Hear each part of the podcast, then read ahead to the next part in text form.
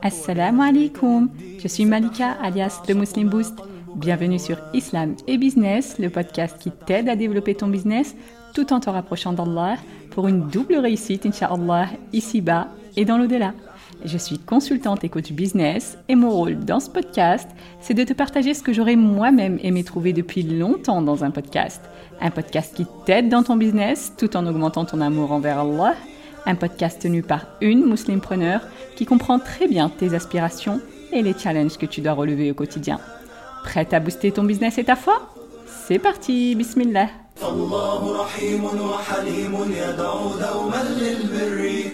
Bienvenue dans cette série qui est Allah, dans laquelle on apprend à connaître notre Seigneur à travers ses 99 noms pour booster notre foi, bi'idnillah, pour savoir comment l'invoquer et pour obtenir la récompense ultime que le prophète wassalam, nous a promis dans le hadith authentique.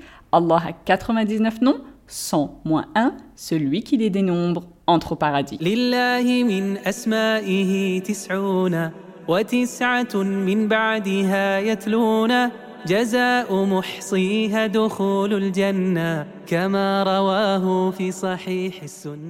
Ce soir, on va voir trois noms d'Allah qui sont Al-Wahid, Al-Ahad et As-Samad. Alors, tout d'abord, Al-Wahid, ça veut dire le seul, dans le sens de l'unique. Les versets dans lesquels ce nom est mentionné, c'est en général dans des contextes spécifiques pour confirmer et ancrer l'unicité d'Allah et donc l'obligation de le vouer l'adoration exclusive sans aucun associé. Allah dit Wa ilahukum ilahun wahidun la ilaha illa huwa rahim. Et votre Dieu est un Dieu unique.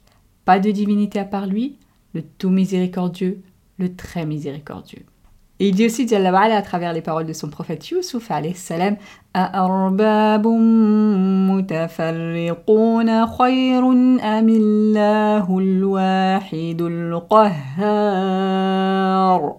Qui est meilleur Des seigneurs éparpillés ou Allah, le seul, le dominateur suprême? Donc Allah est le seul qui mérite d'être adoré et tout ce qui est adoré en dehors de lui ne le mérite pas, donc son adoration est rejetée. Le nom Al-Ahad, c'est un superlatif pour dire que c'est vraiment l'unique, celui qui s'est singularisé par la seigneurie et le droit à l'adoration. C'est un nom qu'on retrouve une seule fois dans le Coran, dans une sourate très courte mais très importante, et qui est sourate al-Ikhlas, la sourate 112. Comme disait le prophète c'est une sourate qui vaut le tiers du Coran. Et donc le premier verset de cette sourate mentionne ce nom. ahad. Dit, il est Allah unique. Donc ici, l'unicité d'Allah implique trois choses, qui sont donc les trois composantes de l'unicité qu'on appelle en arabe at-tawhid. Donc premièrement, le fait de reconnaître qu'il est le seul créateur unique. Comme il dit Il n'a jamais engendré et n'a pas été engendré non plus. Donc il est l'unique qui n'a pas été créé puisqu'il n'a pas été engendré et il est le créateur lui-même de toutes choses puisqu'il n'a jamais engendré, subhanahu wa ta'ala. Donc ça, c'est la première composante du tawhid qui est l'unicité de la seigneurie, qu'on appelle en arabe tawhid al-rububiyya.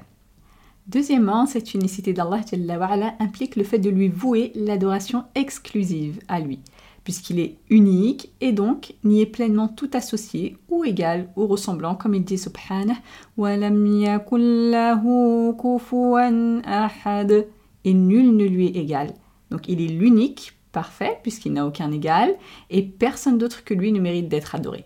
Donc ça, c'est la deuxième composante du tawhid, c'est l'unicité de l'adoration, qu'on appelle en arabe tawhid al-uluhiyya. Et enfin, troisièmement, reconnaître l'intégralité de ses attributs de perfection et qu'il est unique en ce sens. Donc rien ni personne ne les partage avec lui. Il est unique dans son essence, unique dans ses noms, unique dans ses attributs, unique dans ses actions, unique dans sa divinité et unique dans sa seigneurie. Et ça, c'est la troisième composante qui est l'unicité des noms et des attributs qu'on appelle en arabe Tawhid al-Asma wa sifat. Donc pour concrétiser ce Tawhid de façon complète, on doit reconnaître ces trois composantes de l'unicité par la parole et aussi par nos actes. Quant au nom As-Samad, c'est un nom qu'on retrouve aussi une seule fois dans le Coran, dans le deuxième verset de cette même sourate, Al-Ikhlas. Donc Allah Jalla dit ahad. Dit il est Allah unique. Allahu samad. Allah et As-Samad. Dans les versions françaises, on trouve souvent As-Samad traduit par le seul à être imploré pour ce que nous désirons. En soi, c'est juste, mais As-Samad, c'est bien plus que ça. C'est un nom qui a plusieurs significations.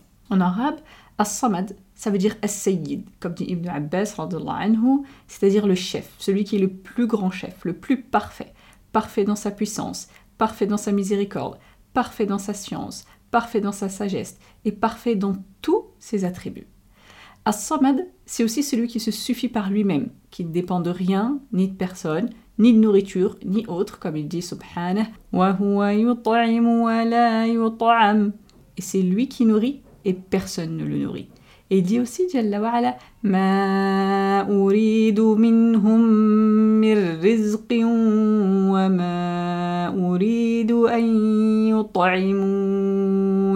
Je ne cherche pas d'eux une subsistance et je ne veux pas qu'ils me nourrissent. As-Samad, c'est aussi celui vers qui se tournent ces créatures pour tous leurs besoins, parce qu'elles ne peuvent pas se passer de lui, comme il dit Subhanah, samawati wal ardi kulla yawmin huwa fi sha'n. Ceux qui sont dans les cieux et sur la terre l'implorent, chaque jour il accomplit une œuvre nouvelle.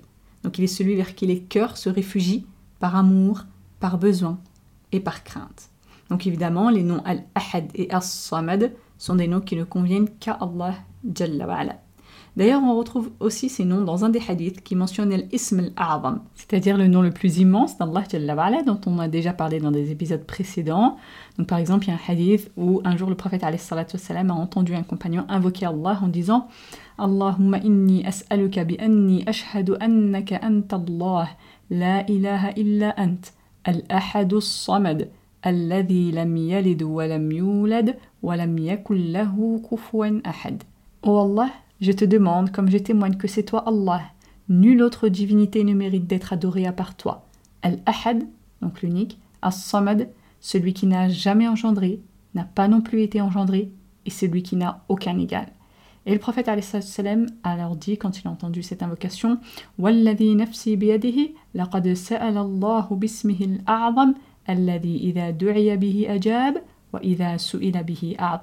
Par celui qui détient mon âme dans sa main, il a certes demandé à Allah par son nom le plus immense, celui par lequel si on l'invoque avec il répond, et si on lui demande avec il donne. Donc on voit que dans cette invocation, ce compagnon a réutilisé une partie des versets de Surat al-Ikhlas, qui est donc une surat très importante puisqu'elle démontre la base de la religion, à savoir le tawhid, c'est-à-dire l'unicité d'Allah. Et cette importance justifie le fait qu'on utilise aussi souvent cette sourate dans les invocations du matin et du soir, par exemple, dans les invocations en allant se coucher. C'est une sourate qu'on retrouve très souvent dans plusieurs de nos adorations parce qu'elle confirme et elle ancre le tawhid. Donc vraiment, Orti ne néglige pas cette sourate sous prétexte qu'elle est courte ou que c'est une des premières sourates qu'apprennent les enfants, parce que vraiment, ça n'enlève rien de sa valeur ni de son mérite. Comme disait le prophète alayhi salatu wassalam, ahadukum an yaqra'a fi laylatin al-Qur'an L'un d'entre vous est-il incapable de réciter un tiers du Coran en une nuit? Alors les compagnons ont demandé comment on peut réciter un tiers du Coran en une nuit. Et le prophète a répondu Qul huwallahu ahad ta'dilu thuluth al-Qur'an. Qul équivaut à un tiers du Coran. Et les compagnons, ils avaient bien compris l'importance de cette sourate, son mérite et les récompenses qui y sont associées. Du coup, ils aimaient beaucoup cette sourate, au point où certains la récitaient tout le temps en plus, même en étant imam. Comme l'histoire du compagnon que le prophète wassalam, avait envoyé à la tête d'une expédition. Il était donc l'imam et il rajoutait toujours surat al-Ikhlas dans ses prières. Quand ils sont rentrés, les compagnons ont raconté ça au prophète wassalam. Alors il leur a dit demandez-lui pourquoi il fait ça. Et ce compagnon a répondu Donc il a répondu que parce que cette sourate décrit le tout miséricordieux et qu'il aimait la lire, euh, c'est-à-dire durant la prière. Alors le prophète a dit Informez-le qu'Allah l'aime. Il y a beaucoup de hadiths authentiques en ce sens, comme celui où le prophète a dit à un compagnon que son amour pour cette sourate le fera entrer au paradis. Et le prophète lui-même avait l'habitude chaque soir, en allant se coucher, de joindre ses deux mains de crachoter et de réciter cette sourate al-Ikhlas avec les deux sourates suivantes, sourate al-Falaq et sourate al-Nas. Et il passait ses mains sur son corps et il répétait ça trois fois de suite pour se protéger de tout mal. Wassalam. Donc pense à faire ça toi aussi ma sœur chaque soir pour te protéger comme le faisait le prophète wassalam. Pour finir Ortiz, si tu as foi Allah, le seul, l'unique, As-Samad, alors réfugie-toi auprès de lui, fuis vers lui, Demande-lui d'illuminer ton cœur par son al-Ikhlas et par tout le Coran et invoque-le abondamment, parce qu'il est le seul, l'unique qui mérite tes invocations, et il est le seul, l'unique à pouvoir te les exaucer et te donner tout ce dont tu as besoin, parce qu'il est certes Al-Wahid, Al-Ahad, As-Samad. Voilà pour cet épisode, j'espère qu'il t'a plu. Si c'est le cas, je t'invite à partager le lien, que ce soit par message, par mail ou sur les réseaux sociaux, parce que ça permet de transmettre le bien autour de nous, comme Allah nous l'a demandé. Et le prophète wassalam, nous a incité à ne mépriser aucune bonne action, aussi petite nous semble-t-elle. Alors ne néglige rien, ma sœur, qui puisse remplir ton compte de Hassanet, en particulier pendant ce mois béni. Et comme dit le prophète wassalam, Man ala khayrim celui qui montre un bien a la même récompense que celui qui l'a fait. Merci encore pour ton écoute. On se retrouve demain, Inch'Allah. D'ici là, prends soin de toi et de ta foi. Subhanak Allahumma wa bihamdik. Ashhadu an la ilaha illa ant. Astaghfiruka wa atubu ilayk.